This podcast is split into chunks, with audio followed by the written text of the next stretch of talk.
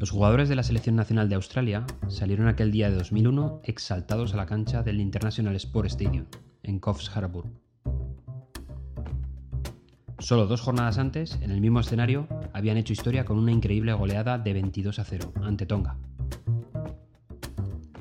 Los jugadores suplentes de Australia esperaban con impaciencia la oportunidad de sumar minutos en juego, aunque ninguno de ellos podía imaginar lo que estaba por suceder.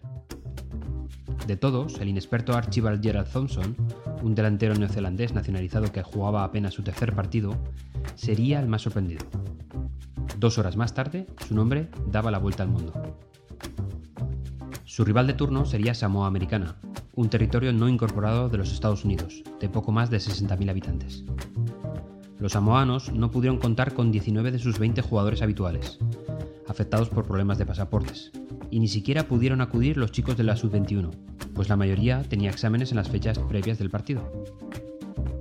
Finalmente, futbolistas de edad juvenil, incluyendo a tres de solo 15 años, participaron en el partido, que todavía hoy consta en todos los libros de los récords. Australia marcó el primer gol en el minuto 12. A los 20 minutos de partido, Samoa perdía 6-0. Concluida la primera parte, Australia vencía por 16 a 0 y Thompson ya sumaba 8 goles.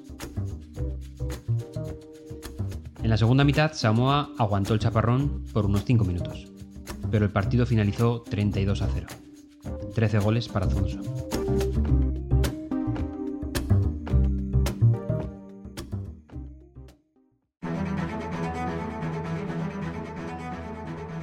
Si hay algo que recuerdo con horror, son las dos primeras presentaciones serias que tuve que realizar.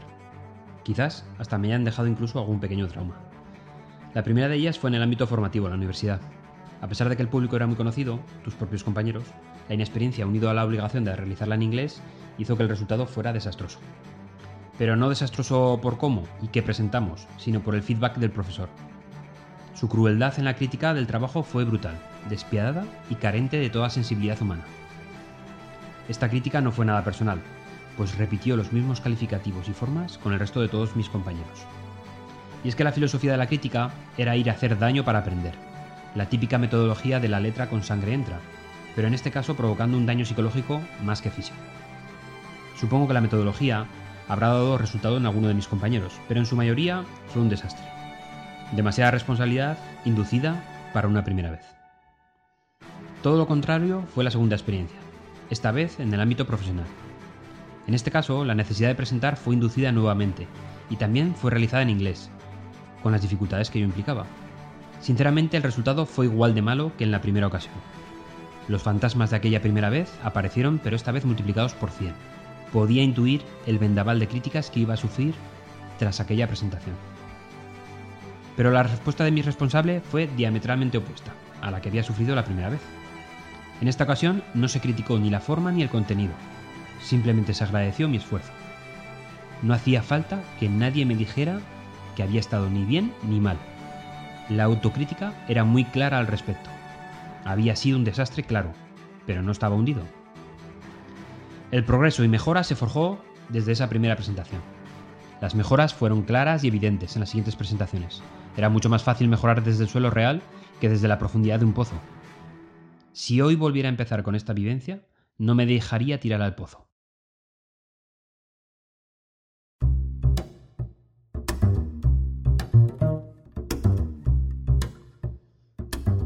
Pero el mundo no se acabó después del pitido final.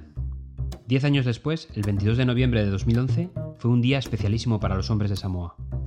Ante la asistencia de 150 hinchas, el peor equipo del mundo consiguió su primera victoria, 2-1, frente a Tonga. La celebración, tan eufórica como si fuera la final de la Copa del Mundo, les permitió a los samoanos sacudirse unos números realmente terribles. Más de 30 derrotas, con 12 goles a favor y solamente 220 en contra. Y aunque el camino posterior le deparó otro inédito resultado, un empate a uno contra las Islas Cook, Samoa no pudo avanzar más allá de la primera ronda oceánica, rumbo al Mundial de Brasil 2014.